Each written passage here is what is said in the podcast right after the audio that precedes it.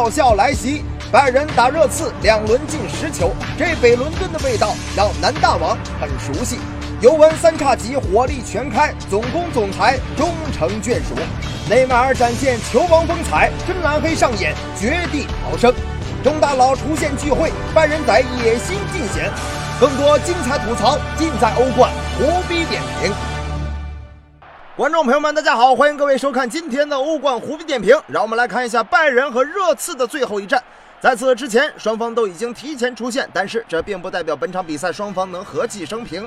在首回合交锋中，科学家带领拜仁在新白鹿巷球场七比二血洗热刺，把波叔揍得更胖了。但是没有想到，两个月过去，鸟叔接替了波叔，科学家却被扫地出门，而两队在联赛中的排名也和换帅前是相去甚远。热刺在穆帅上任之后，已经重回前六行列，面貌一新；而拜仁近来则是遭遇了两连败，已经加入了时代七姐妹当中。此时此刻急需老友的关怀，而这一次恰巧又遇到了北伦敦的球队，虽然不是相同的配方，但是闻到的却是相同的味道。比赛开始之后，热刺队明显受到了邻居。的牵连，门前是风声鹤唳。佩林西奇左路传中后点的帕瓦尔凌空抽射被门将扑出，第二个的补射也被化解。没有想到继罗本之后，拜仁右路又出现了一项传统异能。看来帕瓦尔世界杯染上的凌空后遗症，这药劲儿到现在还没过去。两分钟之后，拜仁队的两位边路接班人科布里连线，科纳布里左路带球内切之后横传，科曼顺势迎球推射将球打进，拜仁一比零领先。果然，科曼只要不传球，其他都是顶级。拜仁打北伦敦球队，那真是骨子里就带着自信，这些都是当年实战积累下的经验呀。然而，热刺队当然不认命，你喜欢阿森纳，关我们热刺什么事？虽然本场比赛也是轮换阵容，但是鸟叔打拜仁也是有一套的。第二十分钟，罗塞尔索弧顶处直塞被博阿滕铲断，塞塞尼翁得球之后抽射破门，同样都是大力，看来人不憨就是能出奇迹。这也是塞塞尼翁本赛季的首次首发和首个进球。而镜头转到了穆帅的脸上，一切都显得是那么云淡风轻。但穆帅没有意识到塞塞尼翁这球进的没毛病，但是这名字有点问题。常言道，塞翁进球，焉知非福。随后，库蒂尼奥挑传禁区，格纳布里得球之后稍作调整，内切打门击中立柱，热刺队险些丢球。不愧是安联的门框，客队的保障啊！拜仁球迷真想三天之内把这个门框给卸了，锯末子都给他扬了。仿佛门框嗅到了危险的气息，终于站出来帮了自己的主人。中场结束前，格纳布里底线处横传之后，戴维斯推射击中立柱，门前穆勒的机警补射破门，门柱军终于恢复了理智，强行给主人刷了一记助攻。没有想到这个门框还真不经夸。刚刚有所起色，又开始吃里扒外。上半场比赛补时阶段，库蒂尼奥禁区外发射穿云箭，再次击中横梁，结果变成了窜天猴。而这样一脚打门，并没有磨灭苦鸟的信心。下半场一上来，库蒂尼奥再次在自己的区域实施远射，而这脚又被加詹尼加扑住，连续两脚打门，库蒂尼奥弹道是逐渐的调整了过来。第六十四分钟，这壶水终于开了。小将戴维斯右路分球，库蒂尼奥晃出空间，然后起脚打门。这一次终于一支穿云箭，千军万马来相见，一道弧线划过禁区，皮球直入死角，拜仁三比一领先。这是库蒂尼奥来到拜仁之后，给球迷老铁刷的第一支火箭。好饭不怕晚，希望库鸟能追得上当年被寄予厚望的自己。此时两回合的比分已经加起来到了十比三，这比分让人不禁再一次浮想联翩。这球一进，鸟叔是坐不住了，连忙派上了近来火爆的孙球王来加强进攻，而孙哥也是不负众望，补时阶段再次获得单刀球突入到禁区，可惜打门有些犹豫，被诺伊尔扑出。看来不论是孙球王还是罗球王，在诺伊尔面前都变成了五球王，也有可能是孙哥嫌防守兵力太少，不够刺激。最终拜仁在主场三比一取胜，六战全胜，携手热刺晋级欧冠淘汰赛。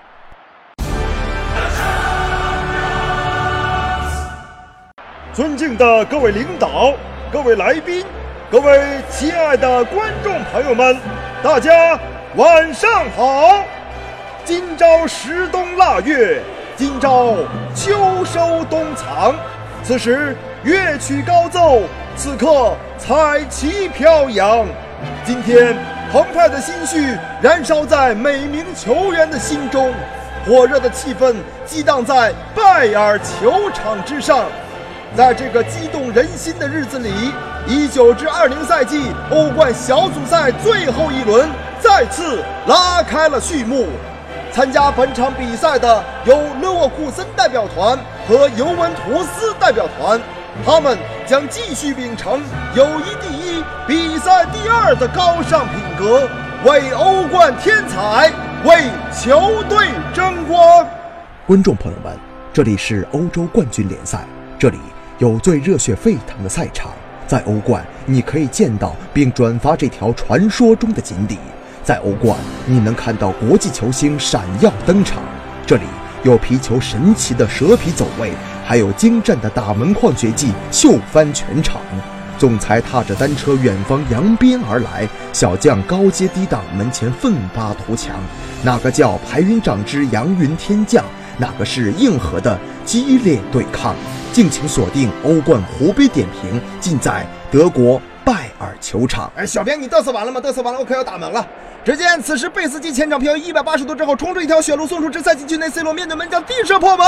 哎，不过边裁小旗一举，示意越位在先。不过，通过回放显示，这的确是一个明显的越位啊！眼见锋线进攻乏力，尤文图斯做出了换人的调整，果断换下了贝斯基，由小魔仙迪巴拉替补登场。而这次换人效果也是立竿见影。只见皮亚尼奇中场送出直传，迪巴拉低平球扫到了中路，C 罗门前轻松推射将球打进，尤文图斯一比零领先勒沃库森。哎，我说萨老头，早早上迪巴拉不就行了吗？也不知道是谁说他不能和 C 罗、伊瓜因场上共存的，这样的球员在场上暴走四方，难道不香吗？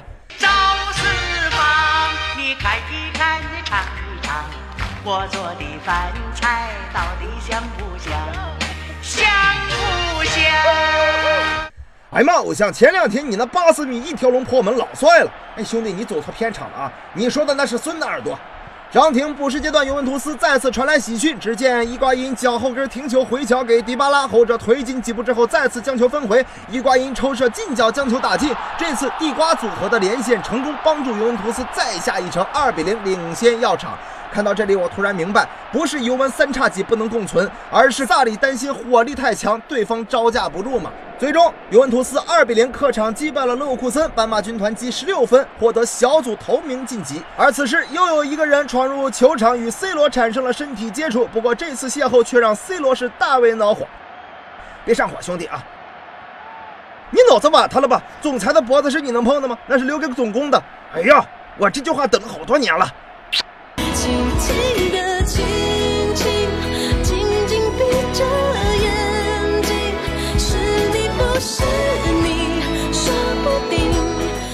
双十二了，祝有情人终成眷属。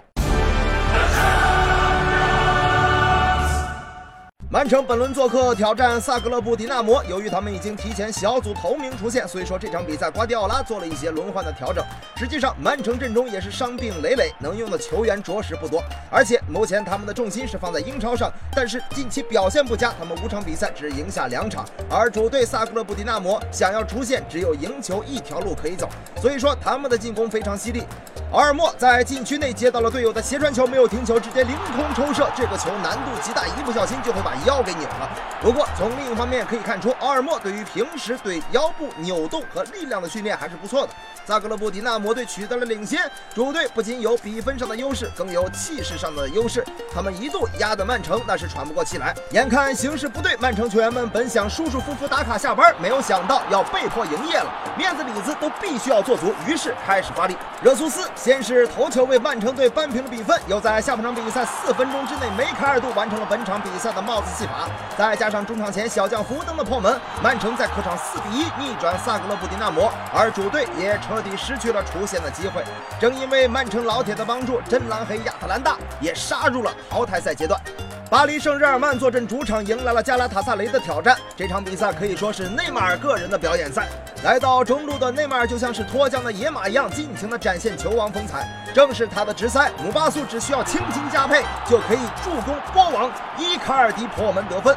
这仅仅是马尔表演的开始，之后的比赛他不仅助攻萨拉维亚以及姆巴佩各入一球，而他本人也接到了姆巴苏的助攻，打进一球。而在比赛最后关头，他甚至将点球的机会让给了卡瓦尼主罚。可以看出来，内马尔在经历了几年的历练之后，成长了许多，组织、策动、助攻、进球，让点一肩挑，自编自导自演了一出好戏。最终，巴黎主场五比零狂虐加拉塔萨雷，小组赛头名出现。总裁在新欢那里过得幸福美满，然而旧爱皇马的生活也在正常进行。这次银河战舰来到了比利时客场，挑战守在那里的布鲁日。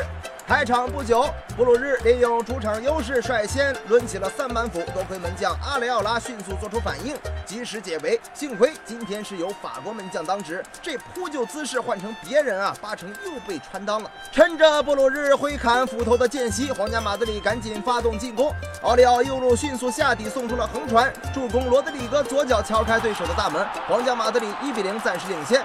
但是仅仅两分钟之后。瓦纳肯的破门帮助布鲁日闪电扳平比分。虽然这个进球让人有些始料不及，但是随着这次破门，布鲁日的三板斧也抡完了。接下来就到了皇马的表演时间。随后，巴西双子星进行连线，罗德里戈乱战当中将球传出，维尼修斯跟上将球打进。有道是进球不可怕，缺水属尴尬。现在压力来到了卢卡约维奇这边，不过卢卡约维奇的进球迟迟不来，反而是卢卡莫德里奇禁区外一脚将球打进。而这粒进球也让莫德里奇提前完成了本赛季欧冠的进球任务。最终，皇马三比一战胜布鲁日，以小组第二的身份晋级欧冠十六强。在 D 组的最后一轮比赛中，马竞主场迎战莫斯科火车头队。他们五轮比赛只积七分，排名小组第二。最后一轮必须获胜才能保证晋级。而莫斯科火车头队欧冠垫底已经出局，所以说本场比赛并没有什么斗志。开始仅仅一分钟，菲利克斯便为马竞获得点球，但是特里皮尔的点球却被扑了出来。诶，为什么主罚点球的会是特里皮尔呢？这你就有所不知了吧？都是为了给后面的比赛做铺垫嘛。而这次换成了特里皮尔右路的传中球打在了火车头球员。的手臂上，主裁判判罚了点球。菲利克斯骗过门将，一击命中。知道为什么特里皮尔没有罚进了吗？这就叫呃，同行的衬托。没有你的点球不进，哪来我的一球千金呢？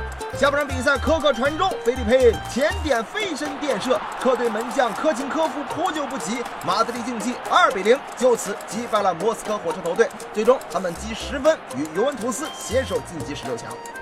这组的顿涅茨克矿工队同样迎来了到访的亚特兰大。亚特兰大第一次参加欧冠正赛，而且前三轮小组赛均负，第四轮才拿到第一个积分。正当所有人认为他们是提款机的时候，没有想到等待他们的却是奇迹般的爆发。由于曼城老铁将萨格勒布迪纳摩的分数定格在五分，所以说只要亚特兰大击败矿工，他们就能完成逆袭，迎娶白富美，瞬间走上人生巅峰。我们看格外斯横敲禁区，卡斯塔涅的破门一开始被定为越位，但是裁判在观看 VR 之后判定进球有效，亚特兰大一比零领先。最后。帕萨里奇又为客队扩大了比分。然而，在比赛的最后一分钟，矿工中卫斯特帕年科因为心情受到打击而破罐破摔，为亚特兰大献上一记精准助攻，完成了本年度的欧冠绝唱。格森斯顺势将球打进，真蓝黑亚特兰大就这样干净利落的三球完胜顿涅茨克矿工队。在三场零分、四场一分的情况下，最终杀出了一条血路，晋级欧冠十六强。开局都以为是个青铜，没想到最后居然是个王者。还记得去年的阿贾克斯吗？期待亚特兰大继续书写蓝黑奇迹。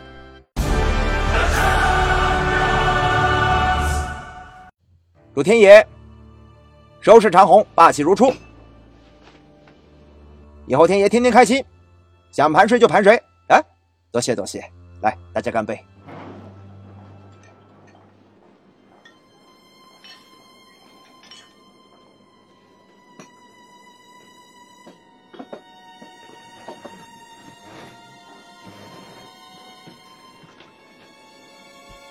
这一年，我在欧冠区观察，最开心的，就是看到你们几位个个出现。你们有所成就，我最有面子。又到了新一届的淘汰赛，大家怎么看？很多球迷点头了，说全力支持我。这么说，你要争当话事人了。拜仁哥小组全胜，最有冠军相。才得娶老七嘛，那么烂的小组，全胜又怎么样？各位不光欧冠要打好，联赛也要处理。现在联赛不好又怎么样？最后不照样是我的？最重要看欧冠行不行吗？天野，你称不称我当话事人？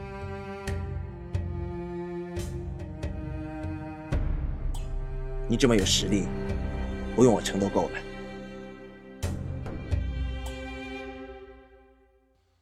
我一定会出来选。看看谁有冠军相。罗四仔，你从死亡之组突围，什么想法？听考题你的安排，我安排你晋级，就想看看淘汰赛你怎么打。进进了淘汰赛，又又要顾着自己，又又要分心欧冠，都都都挺惨的。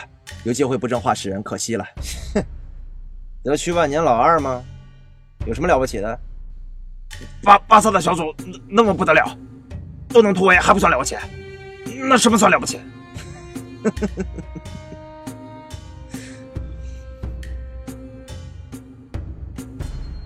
天天天爷，罗罗斯哥的多特可以，我们要学习。你们可刚换了鸟叔上来？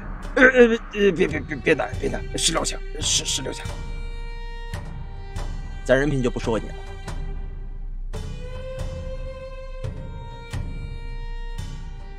就看你表现了，罗四仔，我就混个十六强。